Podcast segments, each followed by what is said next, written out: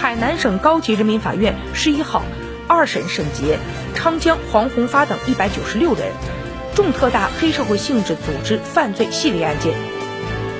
该组织领导者黄宏发被判处死刑，其他首要分子和成员分获死缓有期徒刑。自二十世纪八十年代开始，该组织在昌江地区实施非法采矿、强迫交易、敲诈勒索等一系列违法犯罪活动，对地下赌场、